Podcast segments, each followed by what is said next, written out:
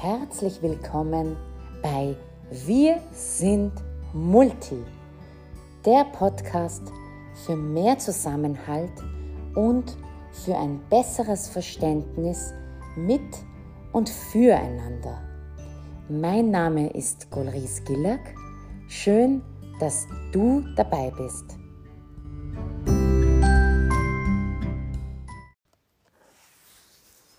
Hallo, schön, dass du wieder dabei bist bei der heutigen Folge. Und das ist ja in der Tat die zweite Folge. Und diese darf ich gleich mit einem Happy Norus anfangen. Und zwar, wie du vielleicht weißt, äh, war gestern das persische Neujahr. Ähm, das persische Neujahr, ähm, das wird nicht nur im Iran gefeiert, sondern auch im äh, einigen anderen Ländern. Und ähm, was ist daran so besonders? Ähm, das persische Neujahr, man sagt auch Norus dazu, ähm, beginnt mit dem Frühlingsbeginn. Das bedeutet, der Tag fällt immer auf den 20. oder 21., manchmal auch 22. März herum.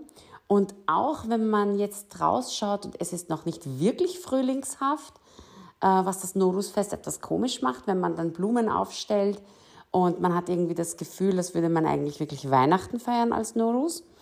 Ähm, so haben wir doch schon den Frühling in unseren Herzen. Vor allen Dingen, weil man weiß, dass dieses Fest von mehr als 300 Millionen Menschen gefeiert wird. Und das finde ich ganz, ganz spannend.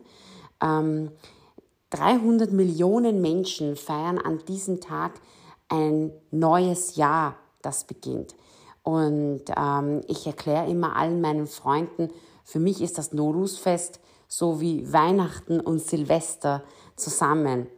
Ähm, jetzt momentan zu Corona-Zeiten ist es natürlich sehr schwer, dass die Familie auch zusammenkommt.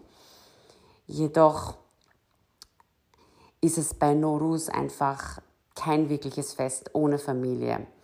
Wir haben es in diesem Jahr in einem ganz, ganz kleinen Rahmen, so ähnlich wie Weihnachten, gefeiert. Und ähm, trotz der Schneeflocken äh, war es einfach wieder mal ähm, ein besonderes Fest, das uns einfach zeigt, dass äh, die Familie und vor allen Dingen auch kulturelle ähm, Bräuche und Traditionen einen im Leben so sehr festigen. Und ähm, es hat mich ganz besonders gefreut, dass, wenn auch nur wenige Freunde, ähm, mir auch zum Norus-Fest gratuliert haben. Und das finde ich einfach irrsinnig wichtig auch mitzugeben, dass ähm, dass dir bewusst ist, dass in Österreich nicht nur Weihnachten, Ostern und so weiter und so fort gefeiert wird, sondern auch andere Feste gefeiert werden, wie zum Beispiel das Norus-Fest. Norus bedeutet ähm, übersetzt neuer Tag. Und ähm, diese Feste für gewisse Volksgruppen ebenso einen wichtigen Wert haben wie vielleicht für dich Weihnachten.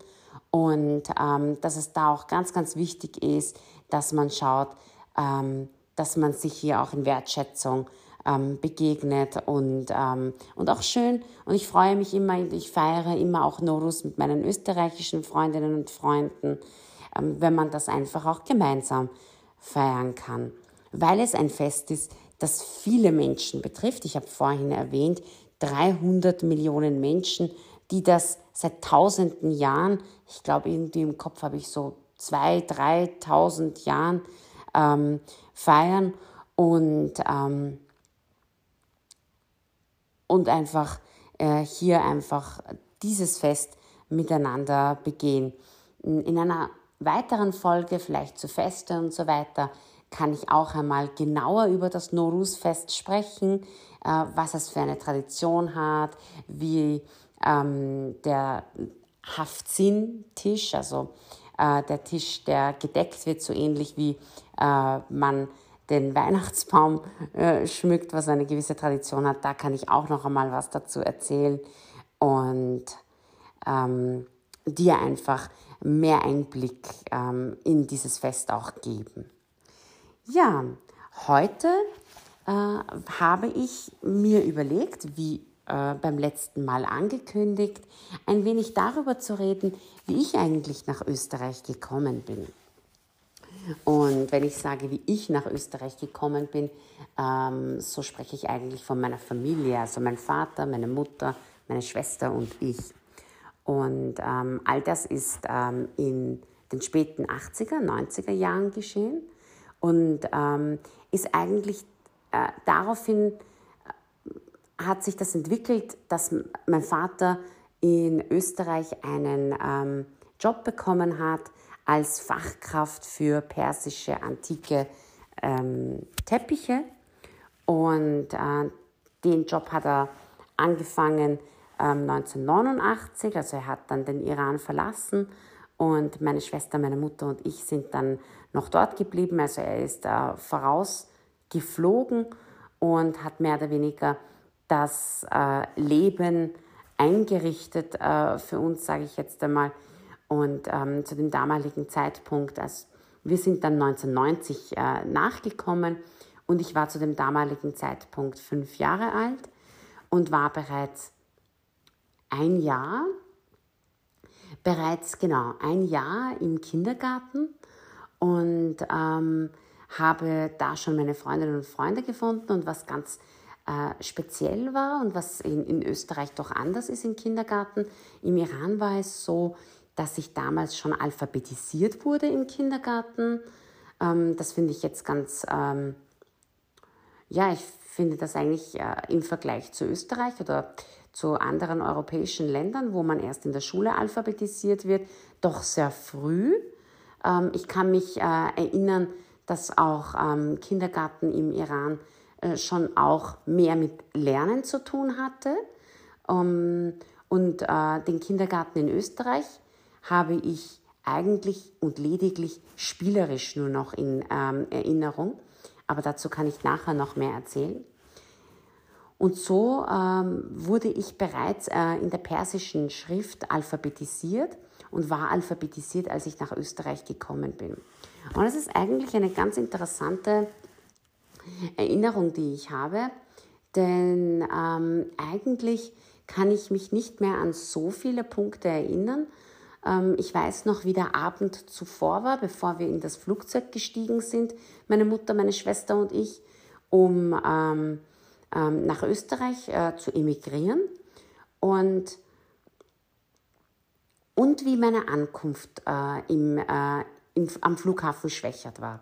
Und an sehr viel mehr in diesem Zeitraum kann ich mich gar nicht mehr so sehr erinnern. Und äh, was, ich, was mir aber wirklich in Erinnerung geblieben ist, ist vor allem bei der Ankunft, als ich angekommen bin und ähm, als ich die vielen Menschen in der Schwächerter Ankunftshalle gesehen habe und äh, plötzlich meinen Vater erblickt habe und auf ihn zugelaufen bin und ganz glücklich war, dass ich meinen Vater wieder nach ähm, für mich sehr langer Zeit äh, wiedergesehen habe, war plötzlich der Moment, als ich das erste Mal einen Hund wahrgenommen habe. Ich habe vorher noch nie einen Hund gesehen gehabt. Zumindest konnte ich mich nicht äh, daran erinnern. Ich hätte gemeint, dass ich vielleicht aus dem Fernsehen vielleicht einen Hund kannte oder aus Büchern, äh, wo ich einfach äh, das Bild eines Hundes gesehen habe. Aber vorher hatte ich wirklich noch nie einen Hund gesehen, äh, also in Präsenz gesehen und neben ihm gestanden. Und ich war absolut beeindruckt. Äh, vor allem, weil der Hund auch fast so groß war wie ich. Und, ähm, und was mich aber ganz besonders ähm, ähm, im Positiven irritiert hat bzw. neugierig gemacht hat, war ähm, dieses Teil, das dem Hund im Gesicht rausgehangen ist. Und das war eigentlich ganz lustig, weil ich äh, dann meinen Vater gefragt habe, äh, was, was, wieso hat der Hund einen Schinken im Mund? Und mein Vater musste lauthals lachen, weil er dann gesagt hat, Du, weißt du, das ist kein Schinken, das ist eine Zunge. Und ich war äh, total begeistert, wie man nur so eine lange Zunge haben kann. Und ähm, habe den Hund ganz, ganz lang angestarrt. Und damals schon dann wirklich meine ersten Eindrücke. Und das ist das, wenn man mich fragt, was waren denn deine ersten Eindrücke in Österreich, sage ich, das war der Hund mit der langen Schnauze, nicht mit der nassen Schnauze, sondern das war der Hund mit der langen Zunge, äh, die ich für einen Schinken gehalten habe in seinem Mund. Und, ähm, das war tatsächlich äh, meine aller, allererste Erinnerung, die ich in Österreich hatte. Und ähm, die hat mich irgendwie darauf aufmerksam gemacht, dass ab jetzt ein vollkommen neues Leben für mich beginnt. Denn ich habe sofort einen riesengroßen Unterschied wahrgenommen. Denn im Iran gab es keine ähm, Hunde, wenn man auswärts war. Also wenn man draußen äh, spaziert ist und gegangen ist, hatte keiner einen Hund bei sich.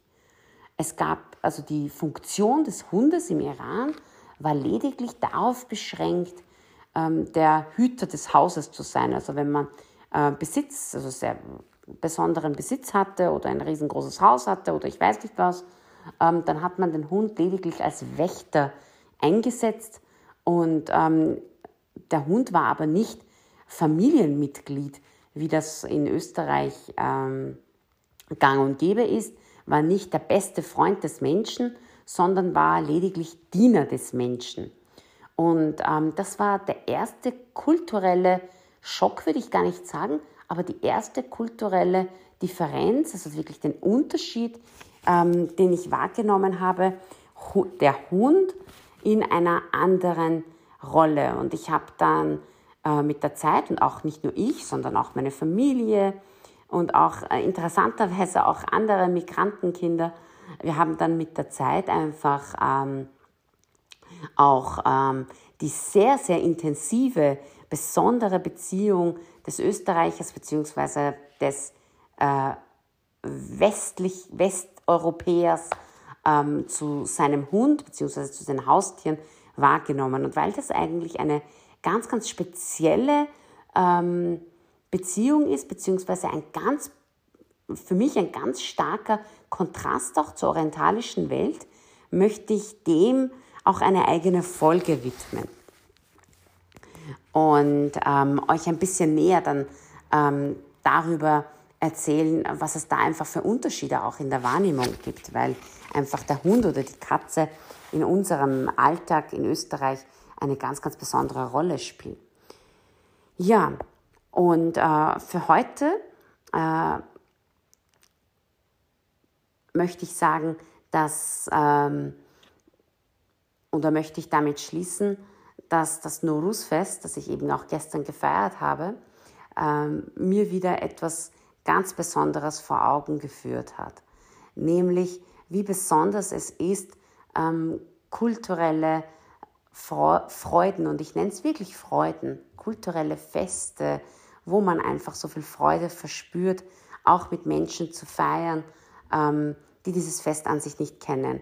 Und ich möchte ähm, dir den Rat geben, wenn du äh, eine Freundin hast, einen Freund hast, wenn du eine Schülerin oder einen Schüler hast, wenn du einfach jemanden kennst, der ein Fest feiert, das du selbst nicht feierst. Beschäftige dich doch einfach damit und ähm, versuch daran teilzuhaben. Denn jeden Tag, wo wir einfach einen Grund zum Feiern haben, ist einfach ein ganz besonderer Tag für uns. Und warum sollten wir uns selber nicht immer mehr Gründe zum Feiern schaffen und ähm, einfach dadurch auch ein glücklicheres Leben gewinnen? So, in diesem Sinne danke ich dir ganz herzlich, dass du mir bei meiner zweiten Folge dieses Podcasts heute zugehört hast und ich freue mich, wenn du auch bei den nächsten Folgen mit dabei bist. Bis dahin wünsche ich dir alles Liebe, deine Golris.